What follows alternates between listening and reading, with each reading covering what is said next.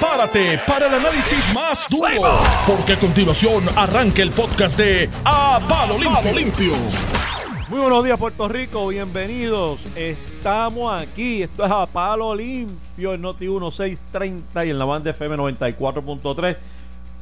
Hoy es lunes 29 de julio del 2019, se acaba julio y yo soy José Sánchez Acosta y estoy con el más buscado, José Báez, candidato a todo.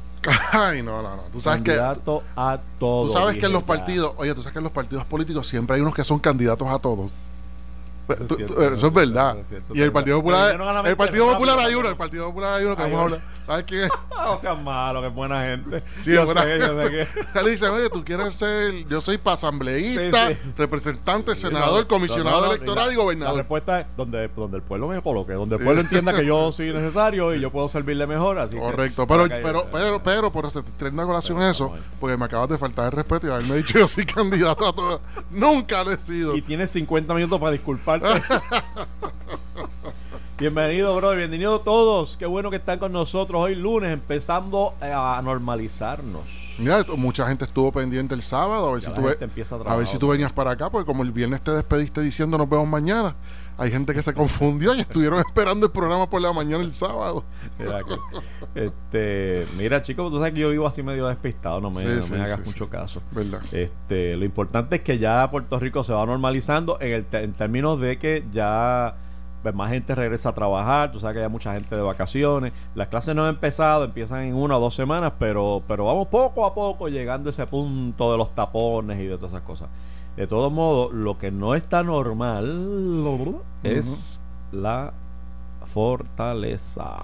Ayer se fue Maceira, que nos dejó un regalito, por cierto, antes de irse dejó una foto de de de dónde se encontraba aparentemente. Estaba el hombre disfrutando de la playa y ahí entonces renunció y después mandó una, una, una foto ahí de donde estaba cogiendo sol. Y... O sea, la, la, la nota periodística salió más o menos como entre la una a dos de la tarde. Y a esa hora más o menos, digo, lo, estamos diciendo como noticia porque en las redes fue noticia y se discutió y, la gente cuestionó lo que estamos hablando. Por eso estamos eh, sacando a relucir porque es prácticamente algo que ocurrió ayer.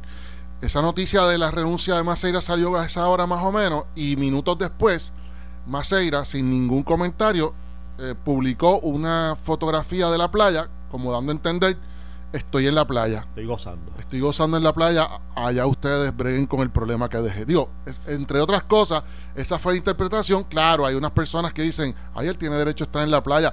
Yo creo que realmente en la coyuntura histórica que nos encontramos, eh, incluyendo ese Telegram chat que se dedicaba precisamente a eso, a, mofarse, a, a separarse de los intereses del pueblo, a alejarse de los intereses del pueblo, yo creo que se le, se le fue, aunque Macera no haya tenido mala intención en burlarse del pueblo ni nada. Pero tú lo interpretaste así. Yo, sí, automáticamente. hay gente que puede interpretar ¿Tú sabes qué? Que yo lo. Se está burlando de. Sí, a mí me. Tan pronto yo vi la foto, yo sin leer los comentarios ni nada.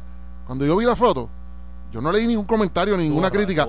Yo dije, pero ¿y por qué este tipo está haciendo esto? Se acaba de. me parece como una burla, como que. Sí, sí, y, sin ningún comentario, porque si tú me dijeras, mira, es que el atardecer, o mira el arcoíris, y, y ahora. O aquí, aquí el timing no es el mejor. o un comentario diciendo aquí, para este, eh, recargando energías para comenzar de nuevo. pero no era eso. Sí, exacto. Eso hubiese estado nice, recargando energías. Tengo que empezar de nuevo. Apreciando las cosas bonitas de mi tierra, algo así, pero no, no es como que Sabe Dios si así lo pensó, pero, pero la verdad que no, lo, no se proyectó así y, mucha gente lo entendió como tú estás diciendo. Este, son momentos donde estamos bien sensibles, tienen que cuidarse, especialmente aquellos que participaron y han sido parte del equipo del gobernador o que participaron del chat, tienen que ser más cuidadosos con sus expresiones, especialmente esas que no, que no se escriben, que a veces son más expresivas que, que las que sí. Pero mira, además de, de, de Maceira salir, porque de hecho prácticamente el gobernador está solo allí, aunque ya obviamente el viernes es su último día. Este, además de eso, Wanda Vázquez eh, se expresó y dijo lo siguiente. Y cito, me reitero, no tengo interés en ocupar el puesto de gobernadora. Es un dictamen constitucional. Espero que el señor gobernador identifique y someta un candidato para el puesto de secretario de Estado del 2 de agosto y antes del 2 de agosto y así se lo he manifestado. yo, para empezar, me perdí con la palabra, con, con, con, la expresión con la que empieza. Dice, me reitero. Es como cuando tú, cuando tú reiteras, es porque ya tú vienes insistiendo y diciendo que no quería. Pero la última expresión de la secretaria Wanda Vázquez fue, llegado el día cuando se haga efectiva la renuncia, de ser necesario, asumiré la encomienda histórica que nos impone la Constitución. Así que el me reitero en términos eh, gramaticales eh, no realmente no es lo que procede, es, es afirmo o les informo o les informo. Les dejo saber que cuando dije que estaba disponible no estoy disponible. Sí pero no se está reiterando. Obviamente Wanda Vázquez sintió la presión. La presión fue y, y, y, y, es y seguirá siendo hasta que se materialice el nombramiento de un secretario de Estado que es lo que ella sugiere y lo que muchos otros sugerimos. O sea yo creo que el gobernador yo te lo dije después del, del, mensaje del gobernador. Yo te dije, yo pensé que en, el, en, en, vez de los logros y toda la lista de logros que hizo el gobernador ese día, iba a decir, y estoy nombrando un secretario de Estado, o en los próximos días estaré nombrando secretario de Estado que estará ocupando la silla del gobernador con, conforme al orden sucesoral de la Constitución. Pero fue como que estos son mis logros y ahí les dejo a Wanda Vázquez. Entonces Wanda Vázquez que viene re, eh, eh, eh, cargando con el peso de, de, su inacción, que es lo que yo le imputo. Yo no le imputo un acto de corrupción tipo me llevé dinero de tal agencia, hice tal cosa, o, o, autoricé tal contrato, o permití tal cosa. Mi problema con Wanda Vázquez es uno de inacción, donde todos los días tú ves, y hemos estado viendo por dos años y medio, oye, no por dos años y medio, por décadas, cómo los federales tienen que pasarnos por las narices al Departamento de Justicia Federal todos los arrestos, todo lo que tiene que ver con corrupción y cuello blanco. Entonces el Departamento de, la Justicia eh, eh, eh, local se ha concentrado en ser un departamento para atender lo que es drogas, lo que es el código penal aquí, este eh, cuello azul, y cogía aquel con droga, cogía aquel en, mal, parado, aquel está traficando, aquel violó a tal, aquella mujer le dio a aquel, el hombre le dio a la mujer, y, no estoy diciendo que eso, imagínate, eso es parte del, de, de, del sistema de justicia, pero, pero se ha abandonado por completo. Yo no sé si a propósito, para que los federales intervengan, o sencillamente por los lazos que hay. Por eso es que yo te digo, y sigo reiterando, yo sí reitero, porque lo he dicho varias veces, no se resuelve el asunto del Departamento de Justicia hasta tanto no se convierte en un puesto electivo. Tenemos que parar ya, tenemos que romper ya con todas esas cosas institu que hemos institucionalizado eh, y que seguimos repitiendo porque pues está ahí, está escrito en la constitución, pues hay que seguir haciéndolo. No, yo creo que llegó el momento, hace rato, hace rato, de que el secretario de justicia sea un funcionario electo que no responde o que buscamos algún mecanismo donde no responda a el gobernador de turno porque ya vemos las dificultades que ha tenido Wanda Vázquez por mencionar una por, mencionar la que está porque no, ha pasado en el pasado eh, las dificultades que tienen en procesar o referir al Face y para eso se creó el Face para que no tengas que ensuciarte las manos y no se manche eh, la, imagen de pulcritud que se debe mantener, pues que se refiere al FEI, pero ni siquiera a eso. De hecho, no hay una relación con el FEI para completar. Así que eh, realmente esta situación con Wanda Vázquez, entre otras cosas, ha develado esa, esa necesidad de desvincular el puesto, el, la silla del secretario de Justicia de, la, de los nombramientos que hace el gobernador tan pronto juramenta. Sí, yo, yo creo que sí. Lo, lo que pasa es que el elegir a un secretario de justicia, que yo creo que es una alternativa que se debe debatir por lo menos. A mí me preocupa también porque entonces, ya tú sabes, eh, el que va a correr para un escaño como ese, que eso existe en otras jurisdicciones de Estados Unidos, el Attorney General es por elección, pues esa persona también va a tener que llevar una campaña de publicidad. Ah, bien, entonces va a tener que recoger chavo. Va a tener pero que... no le re... Yo prefiero eso a que tenga que responderle y tenga las, brazos, las manos amarradas cuando se enfrente al que lo al que la nombró. Sí, lo que pasa es que al que lo que pasa es que indirectamente también puede ocurrir porque si fulano de tal, que es el que da billete, le da billete al, si al, al eso, sí. si le da billete, si le da billete al que sale de gobernador y le da billete a ella o a él, pues entonces tú tienes ahí otro, o sea, es que no es tan fácil. Oye, es una no, alternativa yo, yo, que yo, se debe debatir. sí, porque digo, no, no es que sea fácil y sé lo que estás diciendo y es cierto, pero pero hay formas de depurar eso, porque hay competencia. O sea, no, va, no vas a correr tú solo. No, no, vas claro. a correr con fulano, con fulano, con fulano. Claro, pero, y tres, cuatro, cinco pero, candidatos. Pero quien depura eso son los electores y los electores en Puerto Rico y en el mundo entero han demostrado que... que no sabemos hacer eso. Correcto.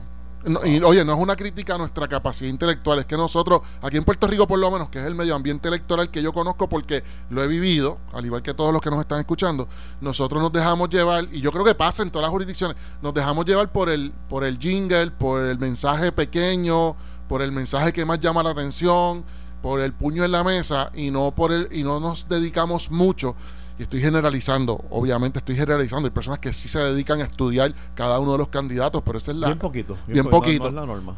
este, y, yo creo que es muy sensitiva esa... O sea, oye, no, no te estoy... No estoy votando de zafar con la, la propuesta, pues yo creo que se ha, se ha discutido en muchas otras ocasiones. Y yo creo que va a traer una... Le va a dar una independencia a ese puesto. Otra alternativa, ¿sabes cuál es?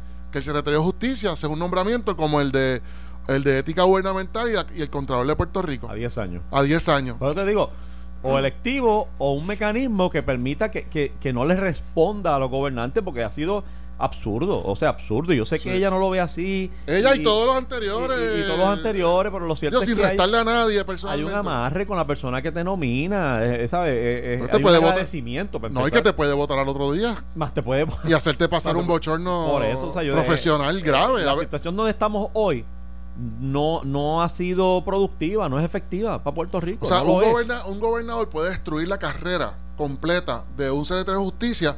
Si ese secretario de justicia no, no coincide con él en algo, puede no solamente votarlo, le, puede afectar su carrera y, irse con un con una marca negra en su resumen que le puede afectar el resto de su vida. Y tú sabes, eso eh, eh, yo creo que está difícil. Pero es, es, horrible la imagen que tenemos hasta ahora. Mira cómo hoy mismo la prensa reseña que el FBI está investigando las finanzas de COI y de Edwin Miranda. Pero es el FBI, son los federales. El Departamento de Justicia no hace nada aquí en contra de la corrupción. Es una cosa absurda, mano. Y de verdad no, nada en contra de, Wanda en el plano personal. Sencillamente el Departamento de Justicia aquí no hace nada contra la corrupción, José. No sé ¿Tú, sabes Que, tú sabes que yo estaba escuchando una entrevista. ¿Por qué con, cuánto, con tanto, perdóname, con tanto comentario que hay, tantas alegaciones sobre COI, sobre Elías Sánchez y toda la familia y toda la dinastía esta? De verdad que no hay nada que investigar. No, no, mira yo me, canso, yo creo que estoy ya aburriendo. No, no, no, mira lo que te voy a comentar, que estaba escuchando ahora por la mañana, no sé si era la secretaria, nunca identificaron en la radio quién era, yo no sé si era este, la jefa de fiscales o la secretaria que estaba entrevistando. Y yo escucho que dice algo que tiene mucho sentido, pero yo creo que no entiende la parte social, política de lo que está diciendo. Dice, no, pero es que nosotros nosotros comenzamos muchas de estas investigaciones, de estas cosas que ustedes están exigiendo, que el pueblo está exigiendo. Quién? Nosotros, no sé qué, es que, es que no identificaron a la persona, ah. a la persona que estaba entrevistando, que te estaba comentando ahora. Entonces dice, nosotros eh, comenzamos todas estas investigaciones que nosotros aquí incluso exigimos. Lo que pasa es que nosotros no tenemos por qué darle seguimiento ni notificarle al pueblo. Prácticamente eso es lo que está diciendo, que la investigación está llevándose. Ah, y yo dije en mi mente, decía, es que esta persona que está diciendo eso se está siendo muy estricta y ortodoxa en el proceso investigativo. ¿Por Porque hay algo más grande detrás de todo esto, que es la confianza del pueblo. Para que el pueblo se mantenga confiado, por lo menos deberías decir, estamos estudiando. Si no quieres afectar al, al investigado, que eso es lo que quieren evitar en una investigación, yo no, voy no van a estar diciendo, estoy investigando a José Sánchez ¿Por qué? Porque lo van a criminalizar. Pero por lo menos di, estamos evaluando el asunto y estamos haciendo, estamos estudiando los recortes de prensa, estamos, o sea, tratar de alejarte un poco de hacerle daño a la figura de José Sánchez Acosta, pero tienes que decir, de alguna forma tienes que dar a entender, no estoy pasando por alto esos datos que están llegando a donde a mí. No, no, no. Lo que hace el FBI, ni, ni, ni niego ni, ni confirmo. Bueno, pero un poquito más. pero no, pero es que entiendo la preocupación cuando el FBI adopta ese tipo de, de, de jeringonza, es porque para evitar lo que tú dices, no afectar porque te vas a condenar, vas a demonizar a la persona inmediatamente, especialmente aquí que tú sabes que dicen algo sobre, sobre ti y se convierte en realidad al otro día. Este, pero, pero si viéramos el resultado, o sea, porque si tú me dices a mí, no puedo comentar pero a los seis meses, al año, a los dos años, vemos un arresto, vemos una conclusión, pues entonces uno dice, ah, bueno, está bien, que se queden callados porque al final va a haber resultado. Pero es que no es eso. O sea, ni nos dice ni, ni produce resultado, por lo tanto tengo que pensar que no estás haciendo nada, mano. Es una cosa absurda que yo no sé ni de qué otra forma decirlo. De verdad que es absurdo, absurdo. el, el, el la, la situación está con, con, estas investigaciones y entonces tú sigues leyendo y todos son investigaciones de los federales y los federales y los federales y aquí no pasa nada. Y, que sepa la gente que está escuchando, si bien es cierto que en algunos de estos casos los federales tienen jurisdicción porque se trata de dinero eh, entre ellos hay dinero federales Sí, y por por la eso le da jurisdicción. Pero le- en todos, en todos estos casos que están ocurriendo en Puerto Rico, en todos, justicia tiene jurisdicción, aunque sean dineros federales, si el delito o el posible Claro. delito se comete aquí, aunque sea con dinero federal, el Departamento de Justicia sí tiene jurisdicción. Que termine entonces pasándole la jurisdicción hay al federal son otros 20 Hay pesos. otros que tú hemos discutido que, que, que hasta la jurisdicción federal se ve finita y tienen que hablarlo por los pelos a poder quedarse con algo y nosotros rogando que aunque haya, cruzamos los dedos para que haya jurisdicción porque el de aquí no hace nada. Mira el caso de los fantasmas. Es el único caso, el único de los fantasmas allá en la Sí, sí, sí, legislatura. sí, sí, el único caso que tomó justicia aquí y que hizo a mitad de camino. Se lo entregó a los federales. Cuando yo no, todavía yo no sé cuál es la jurisdicción. todavía no lo sabe. ¿Y cuál es la jurisdicción federal ahí? Porque hay, no sé, porque es que. Alguien agarró, alguien agarró el internet, algo hicieron con un email, algo, algo pasó. Ah, eh, ah, sí, eso mismo eran las conversaciones. Sí. eh, y uno está aquí rogando, ojalá alguien haya Sí, escrito sí. por email. ¿Sabe? Eh, Estamos ahora rogando que, que usaran el correo, que usaran los mecanismos, los te- la tecnología. para darle jurisdicción al gobierno, para que el gobierno federal Fíjate. adquiera jurisdicción. en esas estamos. Cuando realmente es- no es ir al finito, porque, pero vamos, tú sabes, lo más importante de un delito no es cuando se, se utilizan las redes o, o el correo para comunicarse entre ambas partes y, y conspirar. El, el problema es cuando se comete el delito en esta jurisdicción, porque el Departamento de Justicia no, no asume jurisdicción. Pa- Mira, oye, dicho eso, dicho eso, para no dejarlo en el tintero, ¿qué se puede hacer al respecto? en términos de la, de la gobernación interina, si le cayera en la falda a la Secretaría de Justicia, como es lo que parecería que va a ocurrir, y No, que no, ya, ya dijo que no.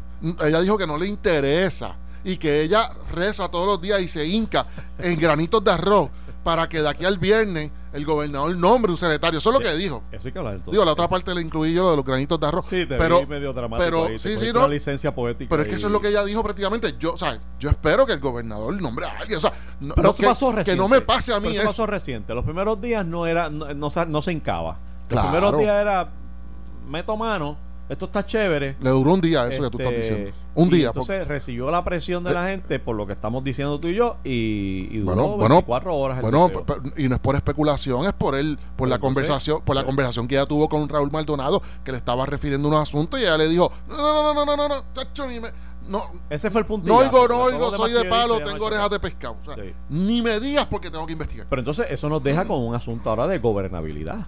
Eso nos deja dónde estamos parados, qué, se, que va, qué se va a hacer, hacia dónde miramos. Yo creo que el gobernador, y es lo que sugiere ella en su, en su, mensa- en su comunicado, dice, gobernador, nombre a alguien antes del viernes, porque yo Ella tiene otra alternativa. no estoy interesada. Ella tiene otra alternativa. ¿Cómo que tiene otra alternativa? Si a ella la nombran de secretaria, si ella realmente piensa así, ella tiene una- su propia salida, la, la puede crear ella, pero antes de renunciar, no, no, antes de renunciar, si ella ve que se está complicando el asunto, ella le puede decir a Cámara y Senado, a los dos, si ve que el gobernador no tiene la buena sangre o la buena comunicación con los eh, presidentes de ambos cuerpos para lograr un consenso y con la comisionada reciente, ya puede entonces asumir la gobernación y en el mismo momento, en el mismo segundo que está asumiendo la gobernación, puede decir, este, hoy como gobernador interina, la primera función mía va a ser nombrar a José Sánchez Acosta, a Mario, a Mario Porrata, a la Secretaría de a la, o a Elvira, a la, o a Nelson, o a Yun Yun,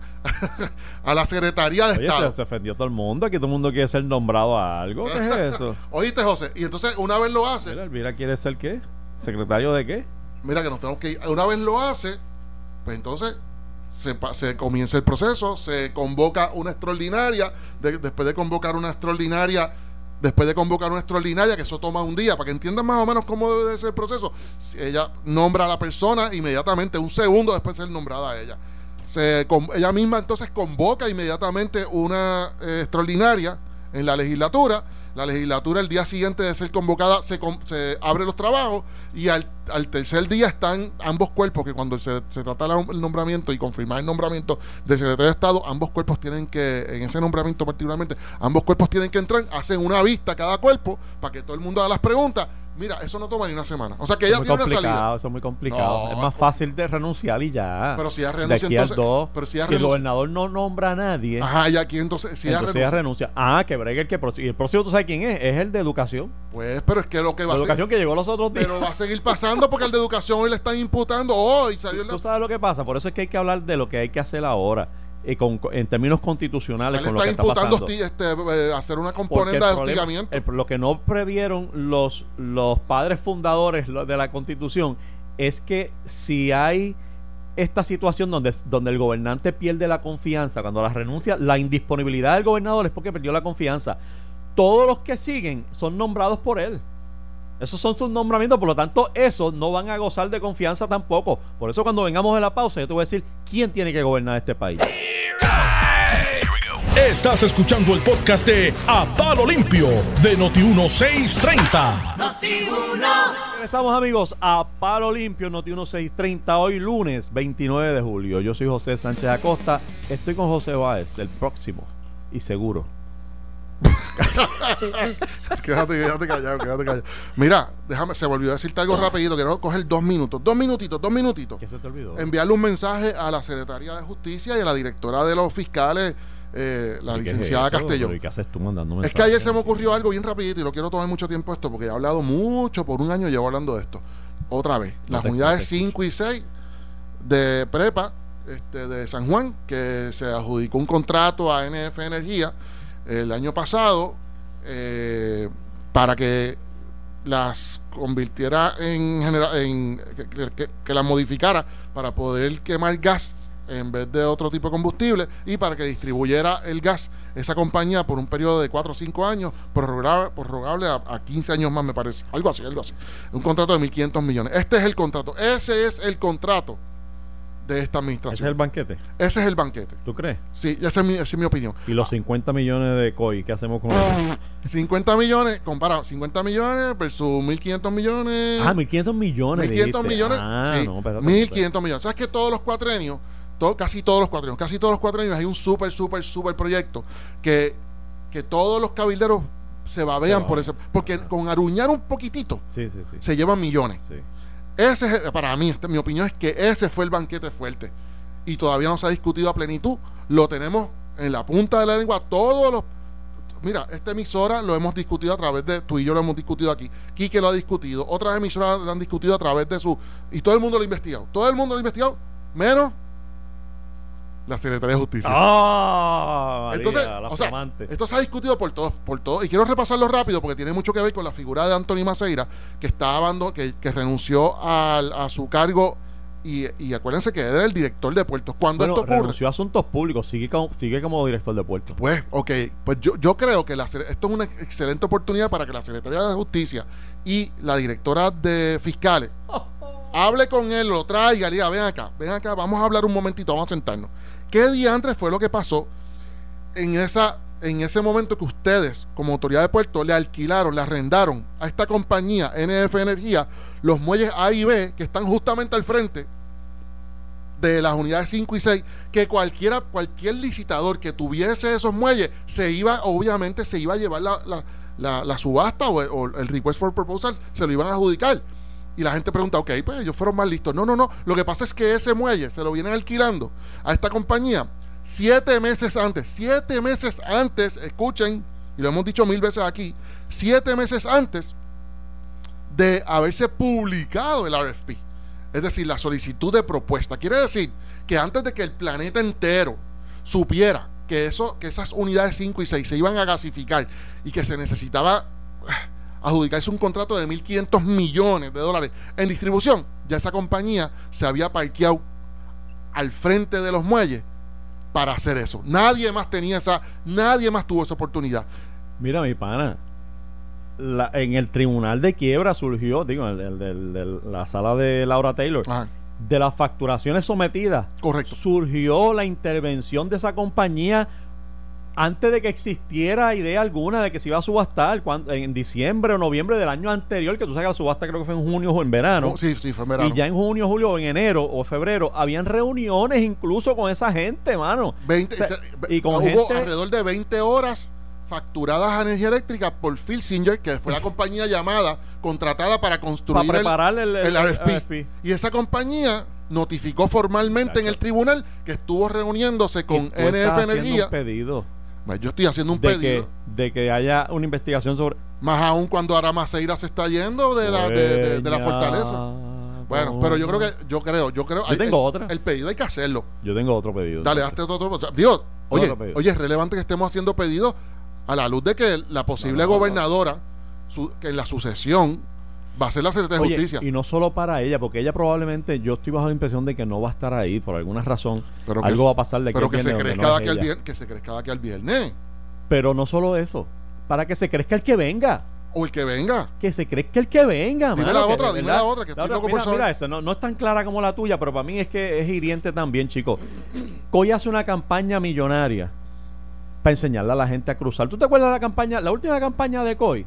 Yo no sé si la viste en televisión porque tiraron esos anuncios y tirando. Era para enseñarnos a caminar por el lado derecho de la carretera y para que cuando vayas a cruzar mires para el lado, para la izquierda y la derecha. ¿A quién te suena eso? Tú que veías los picapiedras. Eso es Pacheco, Ah, mano. Pacheco. Pacheco lo hacía Verdad. gratis. Pacheco le decía a todos los niños, miren para todos lados antes de cruzar. Pues esta gente que hoy se llevó un contrato millonario para decirnos lo que Pacheco nos decía gratis a las 4 de la tarde antes de los picapiedras, que había que mirar para todos lados antes de cruzar. Pero le Esa fue la campaña. Le pusieron un nombre a la campaña, ¿verdad? Sí, tenía uno de esos nombrecitos Ah, eso es lo que te lindos. digo. sí, Cada vez sí. que tú veas que el gobierno Sí. le pone, escuchen bien, no estoy vacilando, no estoy vacilando. Cuando se genera un título, un nombre a una de estas campañas, Ah, detrás chico, de eso está guisando una compañía de publicidad que generó el nombre, que hizo un package y le puso un nombre a la campaña para poder facturarlo. Lo Así que, cuando ve el creando facturación, mano, que es lo que ha estado haciendo. COI y muchos otros, o sea, que es crear facturación.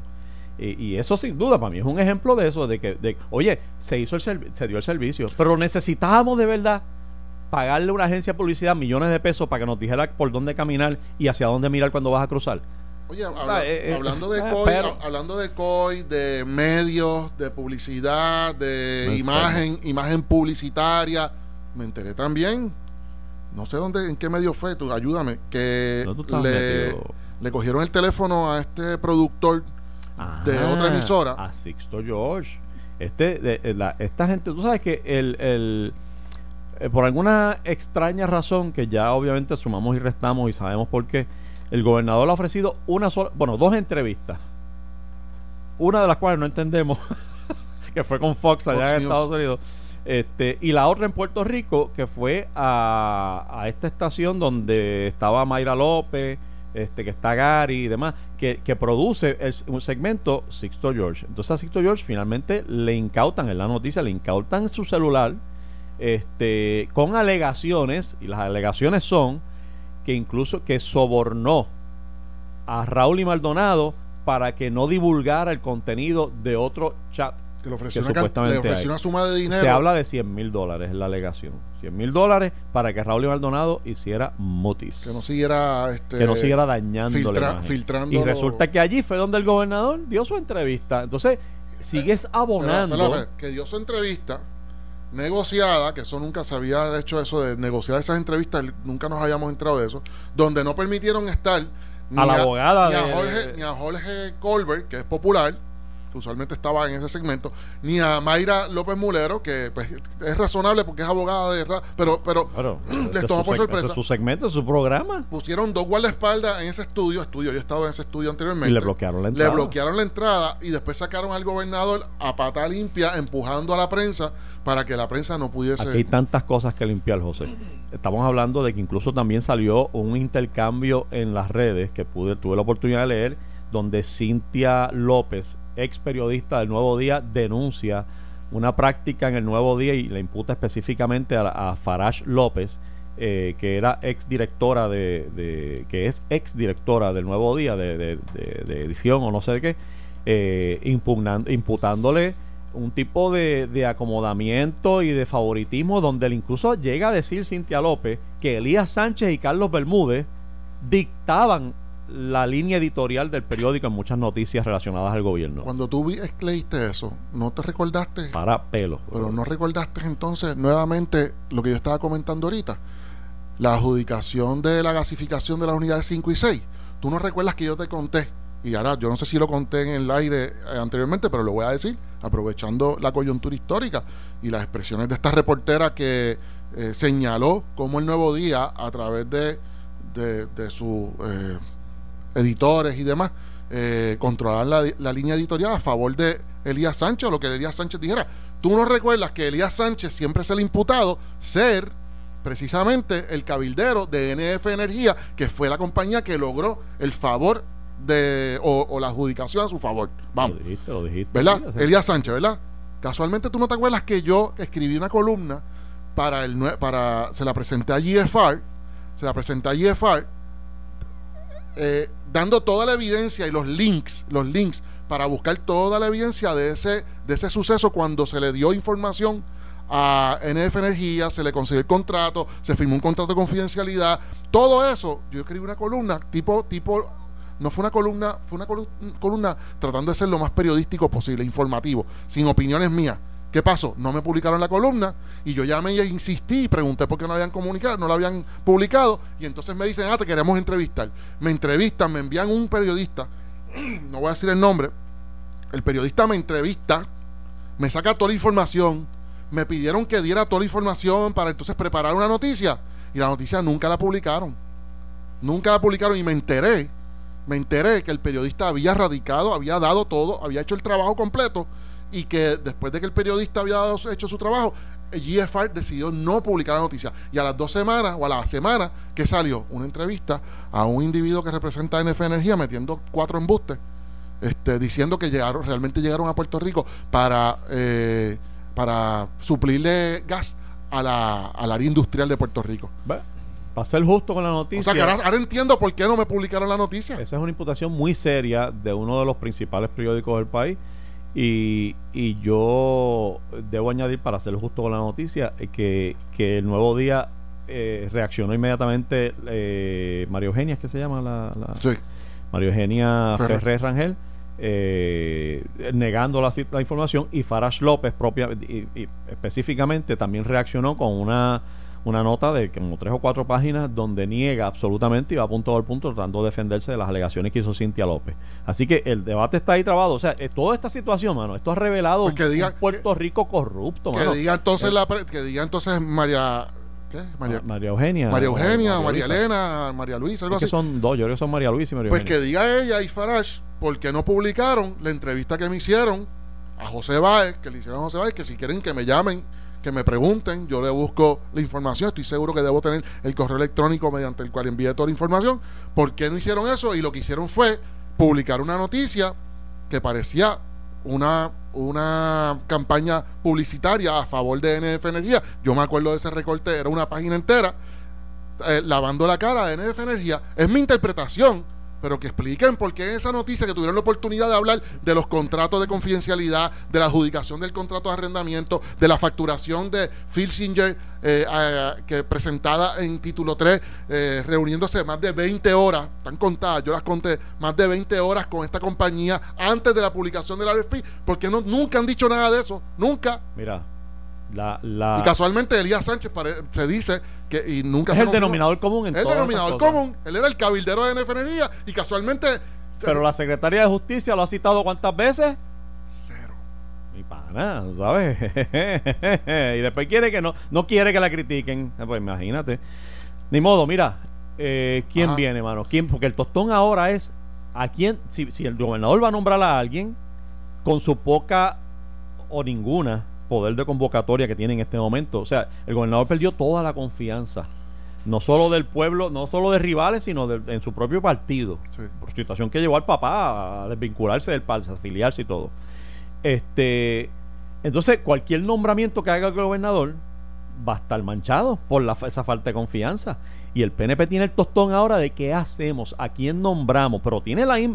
cada, cada, cada situación, cada reto trae una oportunidad de tu crecerte también. Es una extraordinaria oportunidad para el PNP decir, yo vamos a nombrar a una persona que no es los usual suspects para que de verdad por año y medio se dedique a enderezar este país. Y lo pueden negociar y no tiene que ser, oye, déjame dar la, regla, la regla tiene que ser del PNP, porque mucha gente, ah, que tú tal cosa, tiene que ser del PNP, el PNP se lo ganó y todo, fantástico, tiene, que ser, tiene, ser, PNP, fantástico.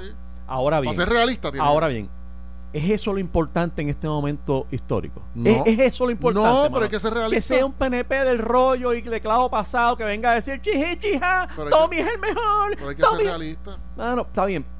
Pero, pero tenemos que ser realistas, pero el PNP no se puede dar el lujo. O sea, el PNP se corre su franquicia aquí, mano. Se corre su franquicia. Está, manchado de arriba a abajo. Todo el mundo. Esto es una gran oportunidad para decir, yo de verdad vengo a limpiar la casa. No dejes que los populares lo hagan. Si le das, si no haces nada, si sigues repitiendo lo mismo y se ve la, la gancería, entonces se trepa el, el Partido Popular y con una cosa que hagan bien, se perpetúan da la oportunidad sobre la mesa, mano. La bola viene, mira, a 20 millas por hora por el centro del plato. Tú decides si la vas a batear o la vas a dejar pasar. Y yo creo que el, el, el PNP debe en este momento negociar la oportunidad de nombrar a una persona de verdad limpia, de verdad que goce de la confianza del pueblo, que no tiene que ser ni PNP. Tú sabes que. No, no, no.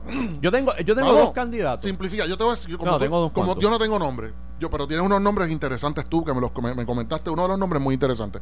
Yo te voy a decir el profile que lo que yo haría ante Lo que este- pasa es que el profile que tú estás buscando como puertorriqueño no es el profile que el PNP bueno, está buscando. bueno, lo modifico un poquito. Lo que tú hablas lo modifico un poquito. ¿Ah, sí? En mi mente sí, porque escuchándote y, y- y tú tienes razón. Si yo fuera alguno de ellos, particularmente Jennifer y Tomás, que son los que se están jugando el jueguito de la silla, y yo lo entiendo, pues así es la política a nivel mundial. No es una crítica, es desgraciado, pero así somos, el ser humano siempre está aspirando al poder y aquí somos seres humanos los que estamos peleando con esto. No lo justifico, pero lo, lo tengo que entender. Yo estoy seguro que en la academia, y cuando digo academia universitaria, en el área de administración pública, no todo el mundo eh, no todo el mundo tiene el pelo largo y tiene, usa chancleta. Tiene que haber PNP, estadista. Digo, lo digo eh, a, a manera de broma, porque como ellos le dicen que son los pelus. Pero no todo el mundo es independentista en la academia. Hay intelectuales y académicos estadistas que no son activos PNP, pero creen en la estadidad. Búscate uno. Búscate un individuo que, que, que, que es un ortodoxo, un ortodoxo de la administración pública. Tiene que haber, José. O economista, alguien que, que no tenga ni siquiera la apariencia, la apariencia de gobernador. Tiene que hacer eso el PNP, mano. Sí, porque- Tiene que buscar ahí. Entonces tú, Si, si se va a los que pasquinan, mueren. Sea Jennifer, sea Tommy. Si se van a nombrar a alguien que lo que hace es pasquinar y, y, y, y lamber tuerca, ese ahí muere, hermano. Tienen que buscar eso que tú estás diciendo. Esa persona, buscarla en ese banco de talentos que nadie conoce, que son destacados por, por su porque, porque han escrito y dominado el tema, han experimentado en, en carne propia aunque lo que es una teóricos, administración aunque sean teóricos, aunque sea teórico, pero, pero que tú puedas por año y medio decir esta persona va a enderezar el barco. Yo tengo mis preferencias personales y, y- y he visto unos nombres que se han estado dando, incluyendo el nuevo día, que el viernes tú sabes que nos despedimos con la lista Sí, sí. Que, que hicieron. Este, sin duda alguna, Ramón Luis Rivera Cruz, el alcalde de Bayamón, para mí es un extraordinario candidato, no solo para esta coyuntura, para en el 2020 ser el candidato, que es donde yo veo el problema que tiene. Sí. que el que venga tiene que negociar es hasta es hasta, esta- es hasta noviembre. De ahí de- nos encargamos nosotros. Yo tengo personas incluso fuera del partido como lo es Manuel Sidre que yo creo que sería un extraordinario pero- y lo puedes negociar. Ah que tiene que ser PNP está bien tiene que ser PNP pero pero de verdad queremos darle más importancia a eso que, que a la capacidad y a, la, y a las oportunidades que tendrá esa persona de, echar este país y ponerlo treparlo en la estratosfera yo creo que Manuel Sidre puede ser una persona que tú te acercas a él y le dices, y, te, juro, no lo he hablado con él, o sea, no es algo que, que he hablado con él, no sé si le interesa ni le importa.